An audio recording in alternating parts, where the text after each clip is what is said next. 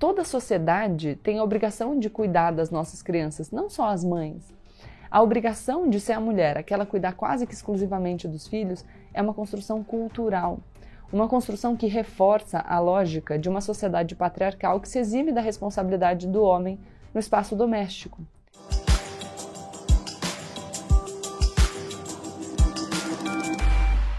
Oi, gente! A partir de agora, menos emoção e mais razão.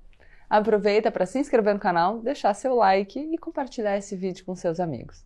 Primeiro, eu queria começar esse vídeo chamando a atenção de vocês para um assunto muito importante que tem a ver com a minha camiseta. 18 de maio é o Dia Nacional de Combate ao Abuso e à Exploração Sexual de Crianças e Adolescentes. Todos os anos, milhares de crianças e adolescentes são vítimas de exploração sexual, uma prática criminosa que viola os direitos fundamentais das suas vítimas, deixando sequelas profundas e irreversíveis. Para que possam desenvolver-se de forma plena, harmônica e sadia, crianças e adolescentes devem ser protegidas pela família, pelo Estado e pela sociedade e receber de todos esses atores atenção e cuidados especiais. Entre 2011 e 2018, o canal Disque 100 do Ministério da Mulher, da Família e dos Direitos Humanos registrou 191.679 queixas de violência sexual infantil. O abuso é caracterizado por todas as ações que busquem a violação sexual de crianças e adolescentes, desrespeitem a sua intimidade ou tenham por finalidade a satisfação sexual do abusador. Quando sofrem abuso sexual, a criança e o adolescente costumam demonstrar alguns sinais, mudanças de comportamento, irritabilidade ou agressividade em excesso, um comportamento arredio, uma vontade de ficar sempre sozinho, um estado de alerta constante, tensão extrema, ansiedade e um comportamento assustado, além da regressão no seu desenvolvimento, apresentando-se muito infantil para a idade. A exploração consiste na utilização sexual de crianças e adolescentes para obtenção de lucro ou outra vantagem, que pode ser financeira ou de qualquer outra espécie. É considerada pela Organização Internacional do Trabalho, OIT, uma das piores formas de trabalho infantil. É sempre bom lembrar que, em razão da sua condição peculiar de pessoas em desenvolvimento, crianças e adolescentes não podem ser responsabilizadas por aquilo que muitas vezes o preconceito chama de escolha. Crianças e adolescentes não escolhem se prostituir, por exemplo. São vítimas de exploração sexual. Segundo os dados do Unicef relativos ao ano 2000, no Brasil, estimava-se um total de 500 mil crianças e adolescentes exploradas sexualmente, em sua maioria meninas, pobres e negras. A OIT afirma que 20% da exploração sexual infantil ocorre nos países da América Latina e Caribe. Esses números tendem a se intensificar em períodos de grandes eventos, como num ano de Olimpíada no Brasil ou em qualquer aumento de movimentos migratórios e intensificação do turismo. No último dia 12 de maio de 2022, a Comissão de Direitos Humanos e Minorias da Câmara dos Deputados sediou uma audiência pública extraordinária, em modalidade semipresencial, sobre o combate ao abuso e à exploração sexual de crianças e adolescentes. Pelo Ministério Público do Trabalho, esteve presente de maneira virtual a Procuradora do Trabalho Fernanda Brito Pereira, que pontuou que o trabalho precoce é violador de direitos fundamentais de crianças e adolescentes, e o trabalho não é natural das crianças apesar de cotidianamente ser naturalizado. Segundo a procuradora, as crianças e adolescentes explorados estão sujeitos a riscos como doenças sexualmente transmissíveis, gravidez precoce, estigma social, sofrimento psíquico e dependência química. A gente não pode fechar os olhos para o abuso e a exploração sexual de crianças e adolescentes. A gente precisa fazer a nossa parte e denunciar, proteger a nossa infância. No Brasil, as denúncias podem ser feitas diretamente ao Ministério Público e, no caso de exploração sexual, também ao Ministério Público do Trabalho. Outras instituições podem também receber denúncias relacionadas à violência sexual contra crianças e adolescentes, como os conselhos tutelares locais, delegacias especializadas ou comuns, o número 190, as polícias militar, federal ou rodoviária federal, além de professores, orientadores ou diretores das escolas onde estudam as vítimas. Essa é uma fala que eu faço ao convite do Ministério Público do Trabalho. Bom, depois desse assunto tão importante, a gente volta para o tema do vídeo de hoje. Mais um dia, mais uma pessoa completamente incompetente nos mostrando do que é feito o governo federal. No final da semana passada, Bolsonaro demitiu o agora antigo ministro de Minas e Energia, o Bento Albuquerque, na sua eterna tentativa de fingir que ele está fazendo alguma coisa para controlar o preço dos combustíveis, enquanto, na verdade, ele não faz absolutamente nada. No seu lugar, ele colocou o economista Adolfo Sachida, indicação do ministro Paulo Guedes. O Adolfo era assessor especial de assuntos estratégicos do Ministério da Economia. O Sachida é doutor em economia e trabalhou por muitos anos como pesquisador no IPEA, antes de se tornar um bolsonarista de primeira hora. O que ele sabe de Minas e energia ainda não está claro, mas vocês podem ficar tranquilos que esse é só um dos temas sobre os quais ele não sabe nada, mas que está disposto a ficar comentando. Assim que ele foi nomeado, ressurgiu um vídeo desse mesmo economista falando em 2015 que as mulheres são menos promovidas e recebem salários menores porque engravidam, cuidam dos filhos, vão mais ao médico e preferem uma jornada de trabalho menor. Para o Sachida, não existe nada de discriminação nisso. Afinal, abro aspas para ele, existem outras explicações condizentes com ideias de maximização de lucro do empresário que não são discriminação. É simplesmente um comportamento racional do empresário. Se o casal tiver um filho, provavelmente é a mulher que vai cuidar do filho. Aí você vira e fala para mim, mas Adolfo, o homem fica bêbado mais que a mulher. Fica. Então, menos para o homem nesse ponto. Mas também quem vai mais ao médico? A mulher. Então ela vai faltar mais para ir ao médico. O empresário está fazendo essas contas. Fecha aspas. Ele também se disse contra a licença maternidade de seis meses, porque para ele a medida é um crime contra a própria mulher. Afinal, ela fica muito menos atraente como funcionária. Eu já quero pedir para vocês que vocês respirem um pouco comigo. Eu sei que a minha audiência aqui nesse canal é composta majoritariamente por homens. E a gente bebe muito de um caldo de cultura que diz que o papel do homem e da mulher estão muito bem demarcados e atribui isso à biologia, em vez de corretamente atribuir isso à cultura. Mas eu garanto a vocês que esse tipo de mentalidade, desse estereótipo rígido, dessa expectativa rígida de comportamento, é ruim para todo mundo. E assim, vocês podem não ser pais. Eu, quando falo com homens que são pais de meninas, às vezes é mais fácil a gente conseguir adeptos a esse discurso, mas ainda que vocês não sejam pais de ninguém, nem consigam pensar na sua esposa, por exemplo, é, vocês são filhos, né? De uma mulher. Então, vamos lá. É, com todo respeito ao ministro, eu queria dizer que o grande problema aqui é que ele tenta revestir de racionalidade o que é misoginia, porque tem uma mentalidade tacanha. Ele é um economista que não consegue fazer cálculo de longo prazo. Eu vou explicar aqui, talvez ele entenda. Investir nas mães e nos pais, no cuidado com a criança na primeira infância, é investir na economia do futuro. É investimento de longo prazo, que tem retorno certo. E não sou eu quem fala isso, são os dados. O economista James Heckman, ganhador do Prêmio Nobel de Economia e professor da Universidade de Chicago, fez um estudo profundo que reuniu economistas, psicólogos, estatísticos e neurocientistas sobre o desenvolvimento humano. E os resultados desse estudo foram claros. O desenvolvimento na primeira infância influencia diretamente os resultados econômicos, sociais e de saúde para os indivíduos e para a sociedade em geral. Crianças que, infelizmente, passam seus primeiros anos em ambientes adversos têm déficits em competências e habilidades que reduzem a sua produtividade futura e aumentam os custos sociais desse problema. Isso quer dizer o quê? Quer dizer que deixar de cuidar da primeira infância cria um passivo que vai ser imposto a toda a sociedade. Falando de maneira mais simples, negligenciar o cuidado das nossas crianças custa dinheiro. E custa dinheiro para todo mundo. E não só dinheiro, custa em potencial de desenvolvimento econômico para um país. Para que um país cresça na nova economia, cada vez mais a gente vai precisar de uma força de trabalho altamente instruída e qualificada. Os investimentos para que esse trabalhador possa atingir o seu potencial começam na primeira infância.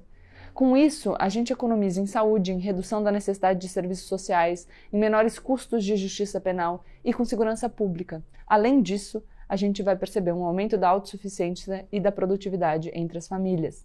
Os estudos do professor Heckman chegam à conclusão que investir nas crianças é uma questão de eficiência econômica. Simples assim. E como você investe para que a primeira infância dos brasileirinhos seja a melhor possível? Você dá condições para essa mãe e para esse pai estarem presentes na vida da criança. Você se responsabiliza como Estado por um sistema de creches de qualidade. Uma mulher que trabalha na sua empresa não é um fardo, porque um dia ela pode escolher engravidar. Ela é um ativo.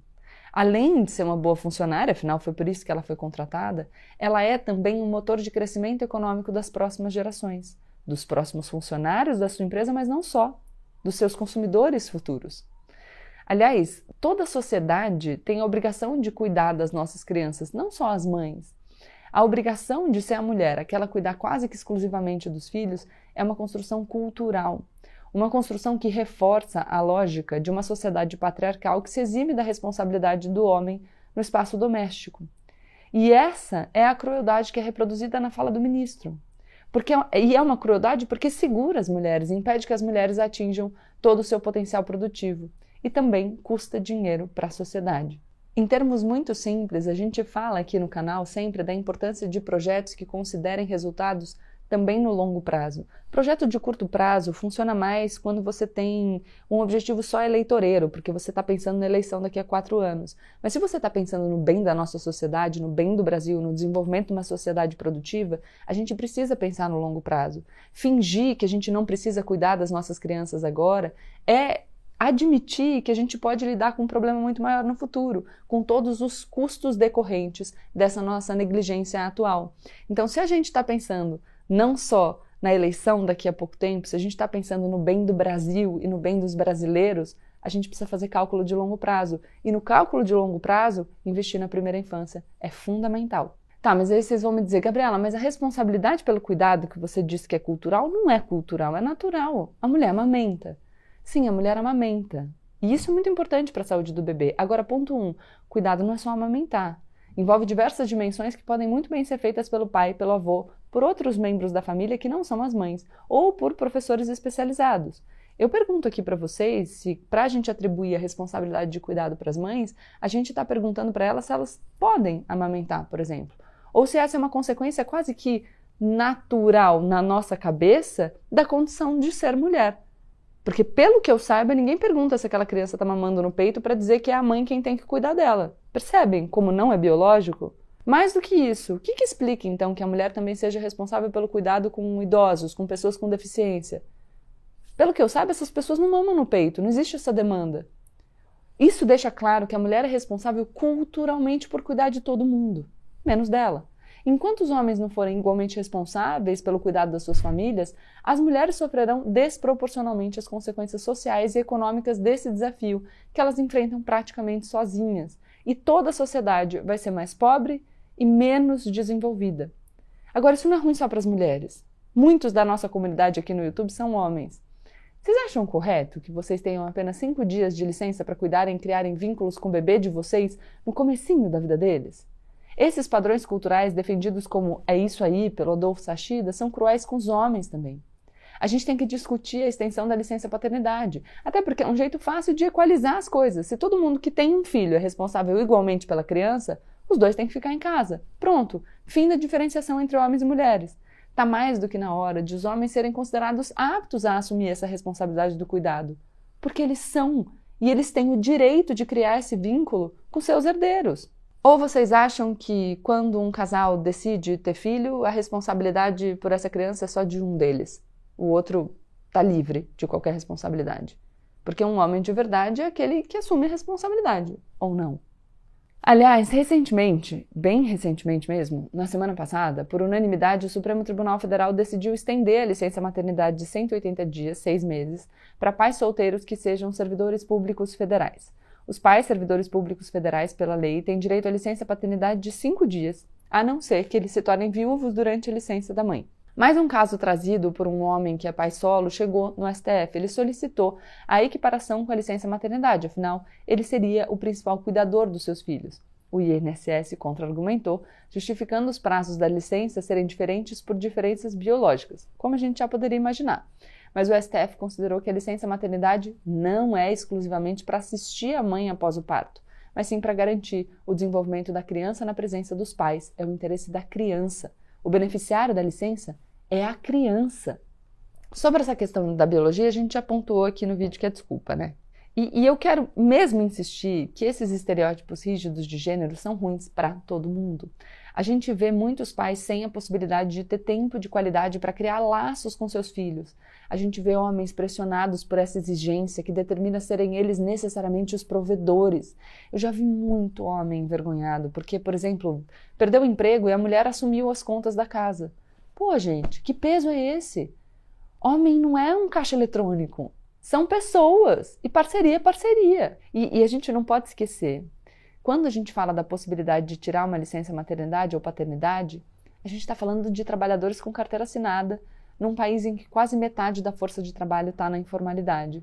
Essas mulheres e homens que trabalham na informalidade não têm direito a licença nenhuma. Mas vamos falar de eficiência nas empresas e de lucro, que parece ser um assunto que interessa ao Sashida? Ok. Um estudo realizado pela consultoria McKinsey em 12 países mostra que as empresas com times de executivos com maior variedade de perfis são as mais lucrativas. As empresas com maior diversidade de gênero na amostra têm 21% mais chances de apresentar resultados acima da média do mercado do que as empresas com menor diversidade. Ou seja, a presença de mulheres aumenta o lucro das empresas. Então, a racionalidade dos empresários que ele descreve na fala dele, na verdade, não é racional. É só preconceito mesmo. Mas as mulheres vão mais ao médico. De novo aparece aqui a dificuldade com o raciocínio de longo prazo do Adolfo. Em dezembro de 2021, a Organização Mundial da Saúde, OMS, fez um levantamento indicando que para cada um dólar investido em países de baixa e média renda, na prevenção de doenças crônicas e em políticas públicas, em nove anos a economia gerada poderia ser de 230 bilhões de dólares. Não precisa ser nenhum gênio para saber que uma rotina médica de cuidados preventivos se justifica, justamente, para evitar problemas futuros. Aliás, os dados sobre cuidados preventivos com a saúde dos homens no Brasil é extremamente preocupante. Então, vocês que estão aqui me assistindo, vão ao médico, galera, antes que seja tarde demais. O vídeo em que o Adolfo Sachida fala esses absurdos é de 2015, mas essa fala fica ainda mais problemática em 2022, depois de dois anos de uma pandemia que a gente sabe afetou particularmente as mulheres com empresas fechando postos de trabalho, escolas operando à distância ou simplesmente não operando, idosos precisando de cuidados extras, a participação das mulheres no mercado de trabalho alcançou o patamar mais baixo dos últimos 30 anos em 2020. Por quê? Porque é sobre elas que recai o peso do cuidado. E isso num país em que quase metade dos lares são chefiados por mulheres. Desses lares chefiados por mulheres, mais de um terço não tem presença masculina. Uma parcela disso são pais que abandonaram seus filhos. Se essa mulher é vista como um estorvo, como um problema para as empresas, como que ela vai cuidar dos seus filhos com dignidade? É essa crueldade, revestida de um véuzinho de racionalidade de frieza econômica rasa, que o nosso ministro das Minas e Energia está propagando por aí. Empresas, senhor ministro, operam dentro de uma sociedade e têm responsabilidade com essa mesma sociedade, assim como todos nós. Empresas têm todo o interesse que nós tenhamos uma geração de crianças bem cuidadas na primeira infância, que se tornarão trabalhadores mais eficientes no futuro e permitirão que o ambiente de negócio seja muito mais proveitoso. Nem todo empresário é como o senhor, movido apenas pela ganância. Tem muita gente, muito empresário no Brasil preocupado com diversidade não só de gênero movidos esses empresários pelo propósito de desenvolvimento das suas atividades num ambiente saudável, acolhedor, próspero, produtivo, humano. E não se engane, os consumidores estão cada vez mais atentos para escolher a partir desse compromisso de decência, eu diria. E os nossos eleitores também. O Adolfo Sachida trabalha para um governo que diz proteger as nossas crianças, e essa fala é só mais uma prova de que as nossas crianças estão bem longe da preocupação do governo Bolsonaro e dos seus membros. O Sachida trabalha também para um governo que precisa do voto feminino para tentar se reeleger. A gente falou sobre isso aqui no canal. Mulheres estão entre os grupos que mais rejeitam Jair Bolsonaro como presidente. Dentre essas mulheres que rejeitam o presidente estão muitas mulheres religiosas. Seus motivos são vários: a falta de decor do presidente, a falta de vergonha, a falta de cuidado com os brasileiros durante a pandemia. Mães vacinam seus filhos nos postos de saúde desde sempre. A vacinação faz parte da rotina dessas mães. A postura do Jair, anti-vacina, pegou muito mal, assim como a sua exaltação à violência e à liberação de armas. Essas mães cujos filhos são vítimas da violência urbana não querem mais armas em circulação. O Renato Meirelles, presidente do Instituto de Pesquisa Locomotiva, na coluna do Anselmo Góes no Globo de segunda-feira, vai além. Existe outra explicação lógica para a rejeição do Bolsonaro ser maior entre as mulheres. São elas, as mulheres, que cuidam do orçamento doméstico, e fazem ginástica para esticar o dinheiro que está cada vez mais curto. O aumento do preço dos alimentos está acima da inflação, que por sua vez já está bem acima do que deveria. A dona de casa, chefe de família, sente esses preços no dia a dia e vai ter que ouvir que se ela não for contratada por uma empresa, isso é uma decisão racional do empresário. Essas mulheres precisam saber o que os membros desse governo acham das mães e da maternidade. As mulheres hoje representam a maioria do eleitorado brasileiro E ao acumularmos funções durante todos esses anos, nós nos conscientizamos da nossa força. Falas como essa do Sr. Adolfo serão rechaçadas com a ênfase devida, porque nós exigimos respeito. E a gente sabe que vocês, e eu estou falando para a maioria de homens que está aqui no meu canal, são aliados fundamentais nessa nossa luta. Por isso que eu insisto em fazer vídeos como esse por aqui. É isso. Deixem um like, se inscrevam no canal e, por favor, compartilhem o vídeo com seus amigos.